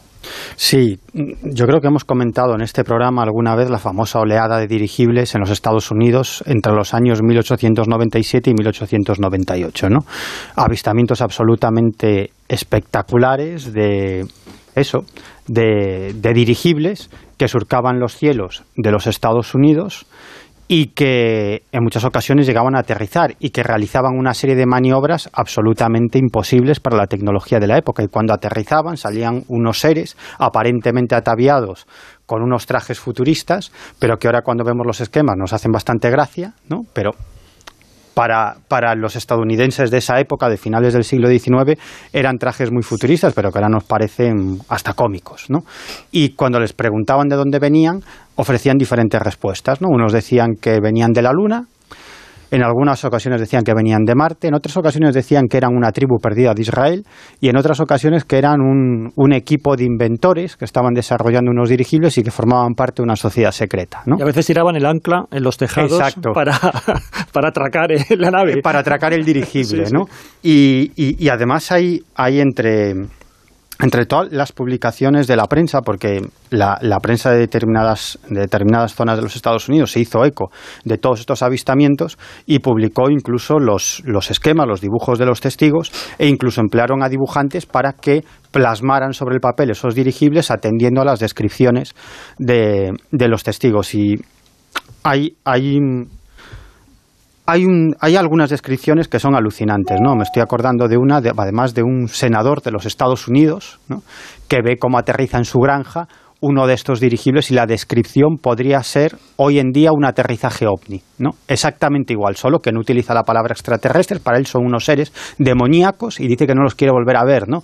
Pero es, es una un objeto semitraslúcido, hay, hay unos seres muy extraños dentro que hablan en un lenguaje que no entienden, eh, eh, toman tierra, parece que recogen muestras del terreno, recogen algo, vuelven a introducirse en el dirigible. De todas formas hay que tener cuidado porque en esa época es cuando surge también la prensa esta de Apenique, que es la prensa de masas, y entonces hay muchos que hay que mirar la fecha porque si es el 1 de abril, es el Día de los Locos, que es el Día de los Santos Inocentes, y hubo mucho que se viralizó Ya. utilizando esa fecha. No, no es este caso, ¿eh? No, no, no, te digo, pero, pero sí que hay, hay muchos que sí, que coinciden, Sí. porque como fue una fiebre, se vendía mucho, captó mucho la atención de la gente, pues al final se difundieron muchos bulos, ¿no? Entonces hay que distinguir entre unas noticias y otras. Bueno, pu- pues el caso es que ha habido otras oleadas de dirigibles, ¿no? de las que tenemos poco conocimiento. Y una de esas oleadas comenzó en julio del año 1909 en determinada zona de eh, Nueva Zelanda, concretamente en la región de Otago. ¿no?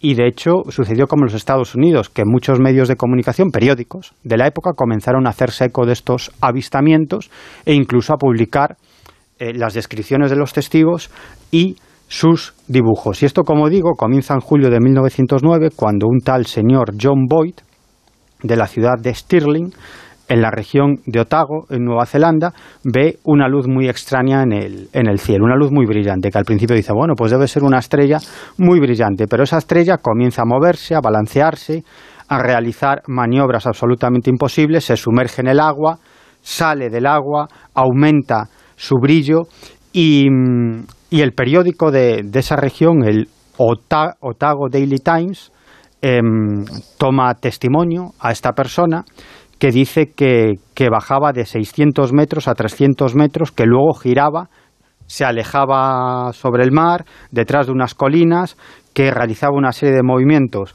muy raros y muy extraños que parecían de otro mundo, ¿no? y que finalmente acaba desapareciendo. Mm, lo interesante de este asunto es que cuando se publica salen nuevos testimonios que dicen que han visto a este dirigible, ¿no? Y cuando le preguntan a este tal señor John Boy qué era eso que ha visto, pues él dice que bueno, debe ser algún dirigible experimental de algún grupo de, de ingenieros, de experimentadores que están en las montañas creando esos dirigibles no identificados. Claro, la cosa se pone seria cuando más testigos dicen, no, no, nosotros también hemos visto ese dirigible, pero no ese día, días antes o incluso días después. Y durante semanas, durante semanas hay infinidad de testimonios de gente que ve. Además, fijaros qué curioso, objetos voladores no identificados, eh, no tanto en forma de dirigible, sino muchas veces en forma de puro, luminoso, pero que claro, para ellos son dirigibles. Una cosa que vuela y hace unas maniobras imposibles, pues son dirigibles. Dirigibles dotados de una tecnología increíble para la época, pero para ellos dirigibles, porque imaginaros un dirigible que sea capaz de avanzar cientos de metros en menos de un segundo o que realice giros instantáneos y movimientos absolutamente instantáneos. Incluso varios de los testigos mm, firmaron una declaración jurada con su dibujo donde decían lo que habían visto. Y claro, hasta un par de empleados de este periódico se convirtieron testigos de, estos avistamientos. Pero la cosa se complica cuando unos días después son decenas los testigos, en este caso un profesor y sus alumnos, ¿no? que dicen que han visto una misteriosa aeronave en forma de bote volador, o sea, forma de barco volador, y que en el interior de ese barco volador había un hombre muy misterioso sentado en él.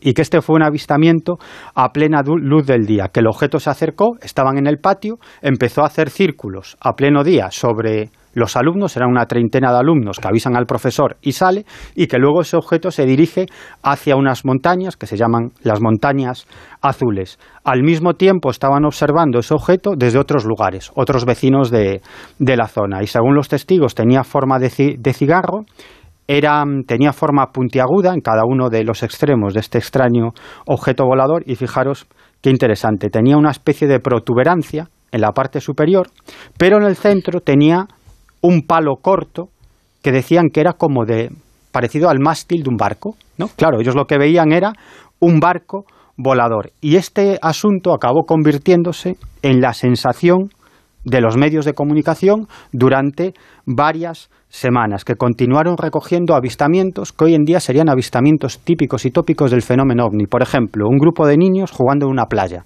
la playa de Caco Point. Bueno, pues ahí estaban jugando cuando de pronto ven un objeto luminoso que se movía en el aire, que hacía unas maniobras muy raras y que ellos dicen que se acerca tanto a la playa que pensaron que iba a aterrizar. Incluso ellos salen huyendo y el objeto, en un típico comportamiento del fenómeno ovni, los persigue persigue a estos niños y se acerca a unas rocas donde se habían escondido y pudieron permanecer, estar a unos dos metros de ese objeto volador todos los niños que luego salieron por piernas en diferentes direcciones. Y como digo, los medios de comunicación recopilaron cantidad de historias sobre estos avistamientos hasta que empezaron a salir los artículos escépticos, que era la competencia, es decir, algunos periódicos, algunos medios de comunicación que no se habían esforzado en investigar estos casos. Entonces trataban de desprestigiarlos como típico y tópico de la historia de la ufología, diciendo que bueno, que los testigos, como eran gente de campo, ¿no? Pues flipaban. Y además, como le daban mucho al vino, y al alcohol, pues que se emborrachaban. Los niños de la playa también. También, los niños de la playa, los profesores. Quizá, haya una explicación a término medio. Es que hay un caso muy chulo en Galicia, en 1904, en octubre de 1904, que a mí me parece una delicia, yo lo recuperé hace poco. En, en tu libro, di cómo se titula. Eh, es el gallego el sabio. sabio. Oscar Raibrea, el hombre la historia que, el hombre que descubrió los, ovnis. claro. Sí. Y en 1904, solo ocho años después de la gran oleada de los airship en Estados Unidos, en un pueblecito que se llama Arcos de Frades, en el ayuntamiento de Pol, en la provincia de Lugo, pues están ahí unos campesinos trabajando en el campo y de repente ven bajar del cielo una cosa que no habían visto en su vida, una cosa redonda que se sitúa encima de un prado, de repente desciende una escalera y ven bajar a dos humanoides con unas vestiduras extrañas, pero claro, ahí en Galicia nos andamos con chiquitas y al grito de carallo, esto causado demo, uno cogió una escopeta y se lió a tiros con los humanoides, con la suerte de que las postas dieron en lo que era la canasta del globo Mercurio, que estaba tripulado por el teniente Liberto Durán y el teniente Alfredo Quindelán, que es el fundador del Ejército del Aire español, todavía hay una cátedra aquí en y esta experiencia, claro, tuvieron que subirse al globo y salir por piernas, pues estaba intentando batir un récord de más de 900 kilómetros en vuelo aerostático por toda España, y esto es lo que a Quindelán años después, en los años 50, esta experiencia personal le llevó precisamente a publicar varios artículos sobre platillos volantes diciendo que los testigos no mentían, que otra cosa es que se equivocasen, porque él mismo llegó a ser el humanoide de uno de esos extraños. Pero fíjate, ahora que, ni vino ni hostias. Ahora que dices lo de los tiros y, y las escopetas, lo que hizo la gente del lugar, los hombres, salían con sus escopetas de caza para disparar a esos dirigibles y que, y que acabarán descendiendo a tierra para saber qué había ahí. De hecho, muchos... Que, casi se carga el fundador del ejército del aire, macho. Tus paisanos allí de Paul. Ya, ya, pero fíjate, incluso comenzó a correrse la voz. La creencia popular es que al final no eran inventores, ¿no? No eran un grupo secreto de inventores, sino que debía ser, debían ser aeronaves muy, muy avanzadas de un Estado enemigo, de algún país enemigo o de grupos terroristas que, intentaban, que intentaban atacar a Nueva Zelanda, concretamente a esta región. Es más, incluso los periódicos lo que hicieron fue em, entrevistar no solamente a todos los testigos, sino fundamentalmente a lo que llamaban testigos, digamos, con cierto nombre, lo que nosotros llamaríamos ahora testigos de alta credibilidad. Es decir, pues em, políticos, maestros, profesores de universidad, etcétera, médicos, médicos del pueblo, exacto, policías, ¿no? Y em, no solamente recabar su testimonio, sino que, hicieran el esquema del avistamiento. E incluso hicieron algo muy interesante, típico también de, la ufología, que es eh, cuando tenían conocimiento de un avistamiento, lo que hacían era localizar a nuevos testigos, ¿no? A ver si habían visto iban preguntando por la zona a ver si otra gente había visto algo extraño en el cielo y les pedían que dibujaran lo que habían visto, ¿no? Y luego comparaban esos dibujos realizados por infinidad de testigos que no se conocían entre sí y que no sabían que uno también había sido protagonista del avistamiento igual que los otros, ¿no? y, entonces llegaron a la conclusión de que estos casos eran reales porque no solamente la descripción, sino el esquema que hacían coincidía absolutamente ¿no? En, los avistamientos, con lo cual llegaron a la conclusión de que efectivamente, de que, de que se estaba viendo algo extraño. ¿Y cómo sucede en los casos de las oleadas en el mundo de los ovnis, pasadas seis o siete semanas, de pronto todos esos avistamientos, que eran decenas al día, se convierten en cero. Y esos objetos extraños, esos dirigibles no identificados, desaparecen para siempre. Qué curioso. Como curiosa es la información, Juan José Sezoro, que tiene que ver, vamos a decir así, vamos a denominarlos así, mini ojos. Sí, es un, un experimento que, ha hecho el University College de Londres y, y, bueno, que es bastante prometedor también. Lo que ha hecho ha sido utilizar esta técnica que hemos hablado de ella en varias ocasiones, que es eh, a través de, la, de las células madre, cultivar esto que denominan organoides. En este caso se trata de, crear eh, tejido de ojos humanos en miniatura y ver, mm, tratar de comprender en estos tejidos, en estos organoides, cómo progresa un tipo de ceguera, que es una enfermedad genética conocida como síndrome de User.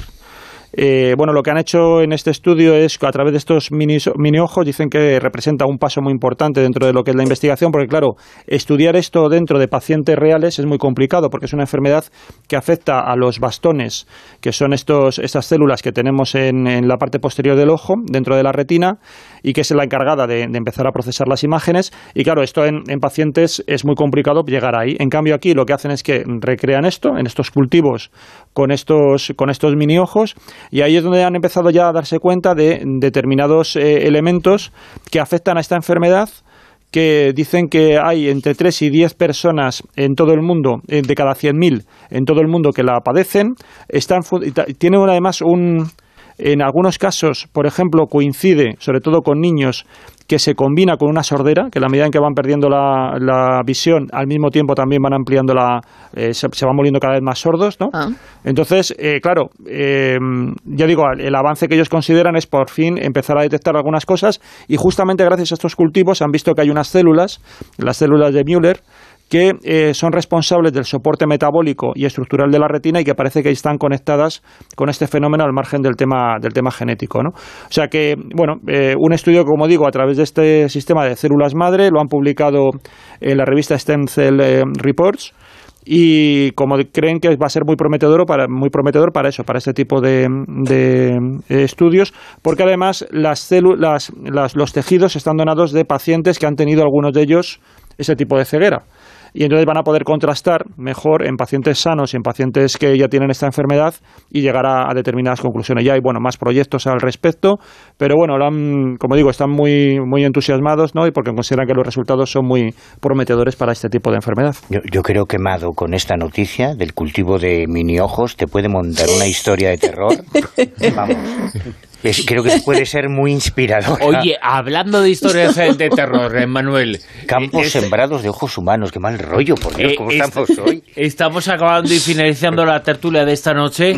Eh, el otro día parecía una película de terror. Mucha gente, decenas de personas en Brasil, cogieron los teléfonos móviles, los encendieron, se los pusieron sobre la cabeza y agitaban las manos, encendían, apagaban, encendían, apagaban. Eh, y era un contacto con seres de otros mundos en el que estaban participando cientos de personas en todo el país. Eh, las neuronas, ¿no? No había dirigibles. Se ¿Qué, qué- qué ¿Viste puedo, las imágenes, no? ¿Qué puedo añadir? ¿Qué puedo añadir a esto? Nada más que ¿Viste me falta que se pongan papel albal en la cabeza. Fíjate tú, la NASA, el proyecto SETI, todos locos buscando cómo contactar con los extraterrestres y basta con ponerte el teléfono en la cabeza y Y encender tocar la linterna. mano y... y su- eh, era una cosa... Claro, pero bueno, supongo que es un- uno de los daños colaterales de este, de este resurgir del fenómeno ovni a raíz de todas las informaciones eh, sobre el interés del Pentágono en Estados Unidos y de distintos gobiernos que han hecho que, eh, por un lado, se haya vuelto a legitimar el estudio de los ovnis porque diferentes gobiernos están tomando partido, pues como hacían en los años 50 o 60 o 70. Yo sigo insistiendo en que para mí no es nada nuevo, pero también tiene ese efecto colateral que es para que para la población eh, incluso algunos periodistas, porque yo he visto titulares eh, de ese tipo, parece que es que ya está, ya el gobierno americano ha reconocido que los extraterrestres existen, esto ya es un hecho, porque lo ha dicho el Pentágono, así que cuando Brasil se ha visto sumido en el drama de que Lula da Silva vuelva a ganar las elecciones y a convertirse en presidente, pues entre otras muchas protestas que han realizado miles de seguidores de Jair Bolsonaro al estilo de los que asaltaron el Capitolio, los seguidores de Donald Trump en Estados Unidos, eh, se niegan a aceptar ese... Y eh, contacta con ese- extraterrestres para eso, para entre otras, eh, su cosas, han pedido ¿no? ayuda a los Vale. alienígenas para que Bolsonaro vuelva, vuelva al poder y no que lo haga Lula da Silva. Lo que ya dice mucho de los del coeficiente intelectual, quizá, ¿no? De, de estas personas. Bueno, pero creo que también hubo una, un, por la época, ¿no? Un avistamiento, una serie de avistamientos en la zona, ¿no? Me parece que también... Sí, pero ¿dónde no como desencadena- avistamientos? Ya, Claro. ya, pero bueno, que salió un poco en los medios y aprovecharon esa oleada. de- Claro, ¿qué, pasaban por allí? No, que digo que eso sí que é bizarro, nem consigo xa ingresando máis. Fanatismo cego, compai. Madre mía. eh, eh, Muito obrigado, muito obrigado. dale, dale, Manu. Las imágenes serán eh, muy llamativas, eh, desde luego. Por cierto, hoy gente también ha dicho que sobre Madrid han atacado Madrid los extraterrestres a través eh, de los centrales. Una historia tremenda. Pero Bueno, aquí Qué tenemos lío. una víctima. Sí. Aquí, pobre Miguel es una Miguel. víctima. Sí, sí. Que le cayó un mientras cheldranazo pasaba eso, de frente. Mientras pasaba eso, se daba con una farola en la cabeza. Bueno, pues hasta aquí la tertulia Zona Cero. Tenemos eh, muchas informaciones y muchas noticias que se nos han quedado, eh, decía yo, correr, a partir de ahora correr. Que tenemos eh, 20 minutos y vamos a contar muchas noticias. Hemos contado dos. Bueno, Pero muy bien contadas, sí, muy sí. bien contadas. Manuel Carbellal, gracias. Gracias. Pajo Sánchez Oro. Muchas gracias. Madón Martínez. Un abrazo grande. Chao. Miguel Pedrero, Hasta recupérate. Hasta luego, chicos. Venga.